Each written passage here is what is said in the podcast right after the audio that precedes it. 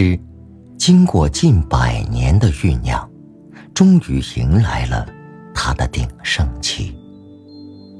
盛唐诗于是挽起狂风，掀起巨浪，鼓动着磅礴于天地的雄浑，登上了中国诗坛的制高点。中国古代诗坛上，这颗最红、最亮、最热、最有吸引力的太阳升起来了。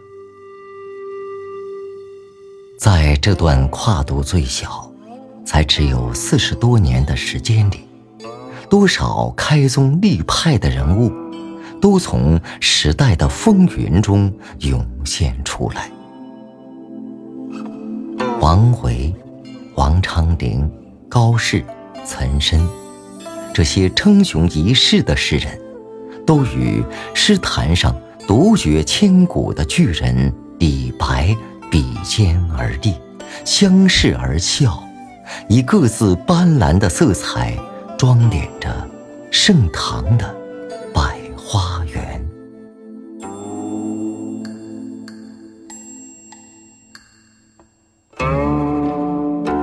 贺知章、张旭、张若虚和包容，都是江浙一带人。这一带古代属吴郡，也是叫吴中，因此人们称他们为。吴中四士，他们在当时也都是光芒四射，只是由于被时代的尘埃遮掩，才暗淡下来了。但除包容外，都有一两首脍炙人口的诗。在听盛唐朱大家的英雄交响曲和田园交响乐之前。读读这些诗人的诗，就像听小夜曲，也是一种难得的享受。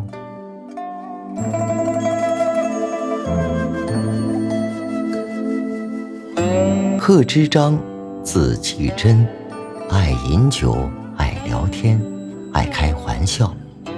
他是宰相级的大官，晚年却又忽发奇想。出家当了道士。唐玄宗曾把绍兴这里的鉴湖一角赏赐给他，补贴家用。他晚年就是在这里度过的。由于狂放不羁，因而自称四名狂客。他和李白是忘年交。李白在《对酒一喝间》诗中说：“四明有狂客，风流贺季真。长安一相见，呼我谪仙人。”李白是个狂人，而在李白眼中，贺知章是个狂的可爱的人物，这就可以想象。他的为人了。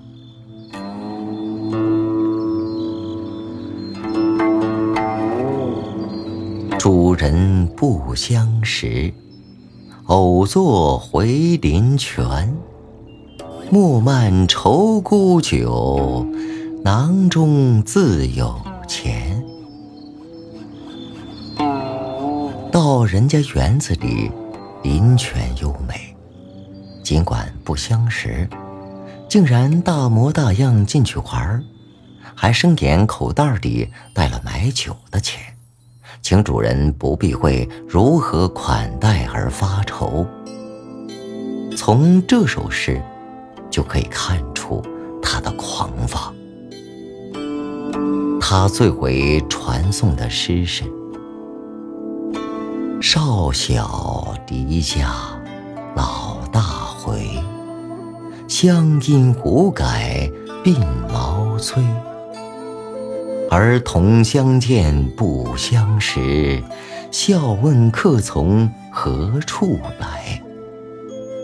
离别家乡岁月多，近来人事半消磨。唯有门前镜湖水。春风不改旧时波。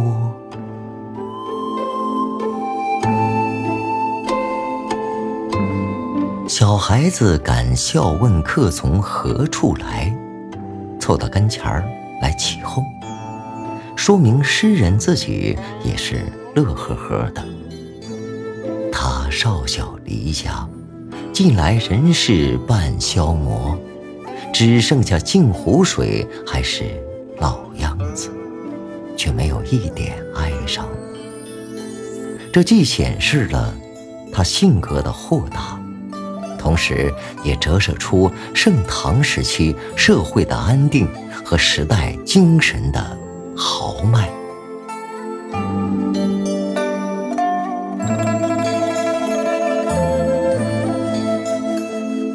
张旭，外号张颠，以草书著名。他的草书和李白的诗、裴民的虎剑。在当时并称三绝。裴民的虎剑看不到了，无从说起。拿李白的诗和张旭的草书相比较，实在是独具之眼。其可比之处就在于都是狂人，都在各自的领域达到了顺乎自然而又出神入化的境界。据说张旭写草书时，先要喝得醉醺醺的，狂呼大叫，疯跑一气，然后才趁着酒劲儿拿起笔来一挥而就。著名诗人李琦在《赠张旭》中说的可以证实这一点：张公性嗜酒。豁达无所营，好守穷草地，时称太湖经。鹿鼎踞湖床，长叫三五声。兴来洒素壁，挥笔如流行。张旭是苏州人。戏称他回太湖经，真是恰到好处。不过，他留下的几首诗，却不像他草书那样狂放。像《桃花溪》这首诗所描述的那样：“隐隐飞桥隔野烟，石矶溪畔问。”渔船，桃花尽日随流水，洞在清溪何处边？在淡淡的烟雾中，影影绰绰，望见远处有一座高耸的桥，可是要找的地方还是找不着。诗人来到一块。突出水中的大石头上，问划船从这里经过的渔人：“从桃花源里流出来的桃花，流的清溪里到处都是，叫人怎么顺着流动的桃花去找到桃花源呢？”从表层信息来看。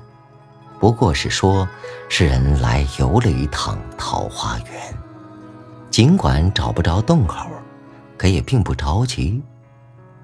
这是诗意的旅游，是来寻诗。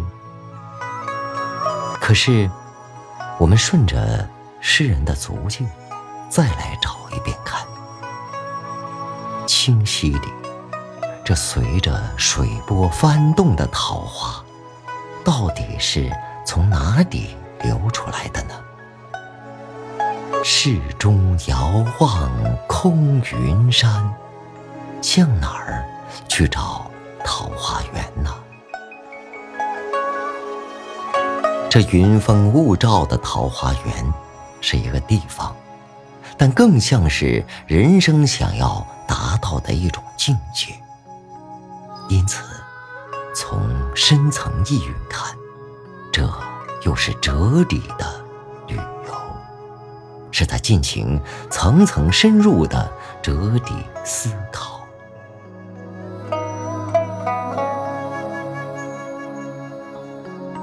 隐隐飞桥，隔野烟。石矶西畔，问渔船。桃花尽日随流水，洞在清溪何处边？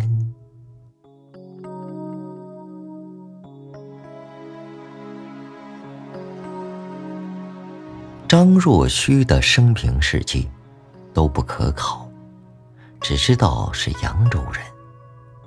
他只流传下两首诗，但《春江花月夜》却是古今传颂的名篇。《春江花月夜》原是南朝著名的昏君陈后主创作的，当时还谱了曲，可以唱。后来，词和曲都失传了。张若虚这首《春江花月夜》，是借旧题写新诗，是借旧瓶装新酒。这首诗写农历二月间，诗人在长江边上思念故乡扬州的种种感慨。和想象，唐诗中把长江下游宽阔的江面也叫做海，因此这里的“春江潮水连海平，海上明月共潮生”，虽然说的是海，指的却是浩茫茫的长江。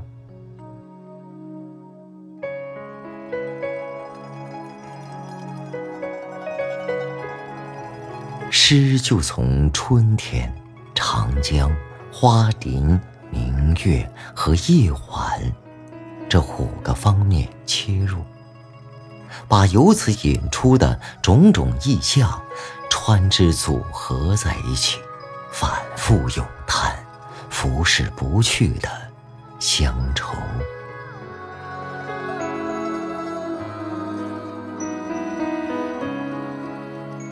春江潮水连海平，海上明月共潮生。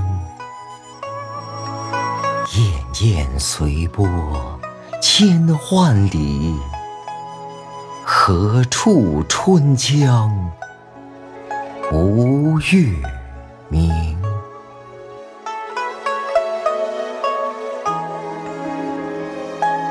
诗人望着一江春水向东流，月亮从宽阔的江面上升起，映着艳艳的江波，展现出一片明澈。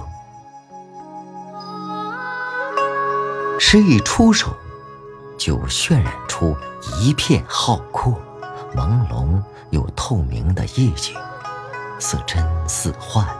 使人面对着无限的空间，仿佛突然进入一种失重状态，进入一种寻求顿悟的深沉。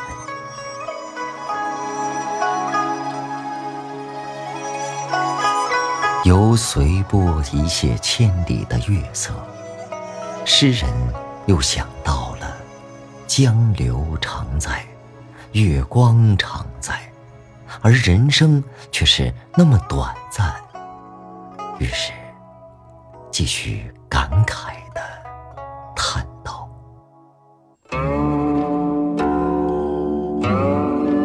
江流宛转绕芳甸，月照花林皆似霰。”空里流霜不觉飞，汀上白沙看不见。江天一色无纤尘，皎皎空中孤月轮。江畔何人初见月？江月何年初照人？生代代无穷已，江月年年望相似。不知江月待何人？但见长江送流水。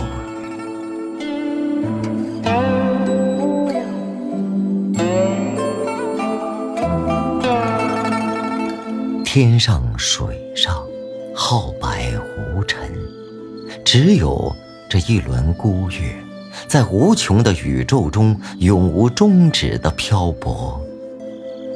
月亮最初照见的是什么人？将要照见的又是什么人？人类生命的系列虽然是无尽的，但今人不见古时月，今月曾经。照古人，一代一代的人都消逝了，只有滚滚滔滔的长江依然在滚滚滔滔的流淌。这种世路无穷、劳生有限的感慨，并不是一发不可收拾，陷入。不能自拔的境地，因为诗人毕竟生活在唐代，毕竟有找到发展机遇的可能性，所以只点到为止。接下来，诗的脉络转换，转入传统的游子思妇的相思。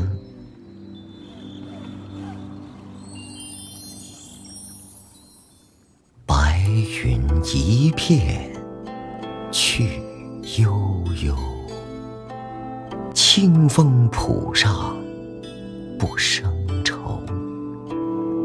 谁家今夜扁舟子？何处相思明月楼？可怜楼上月徘徊，映照敌人。庄镜台，玉户帘中卷不去，捣衣砧上拂还来。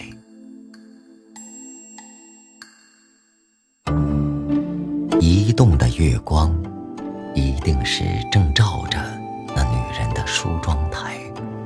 思念之情，如同这皎洁的月光一样。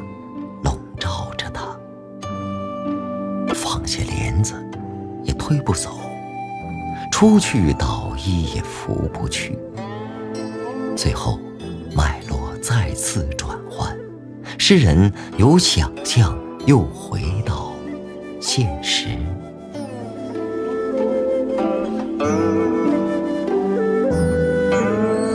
此时相望不相闻，愿逐月华。刘兆君，鸿雁长飞光不度，鱼龙潜跃水成文。昨夜闲谈梦落花，可怜春半不还家。江水流春看欲尽，江潭落月。西霞，斜月沉沉藏海雾，碣石潇湘无限路。不知长月几人归？落月摇情满江树。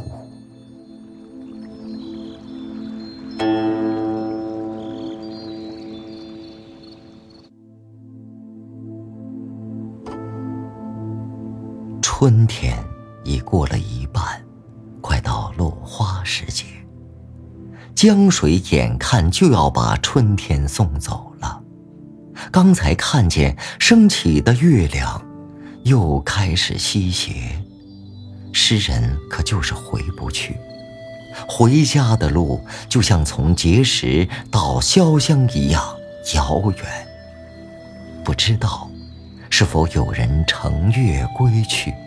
反正自己只能望着江边的树，荡起离愁。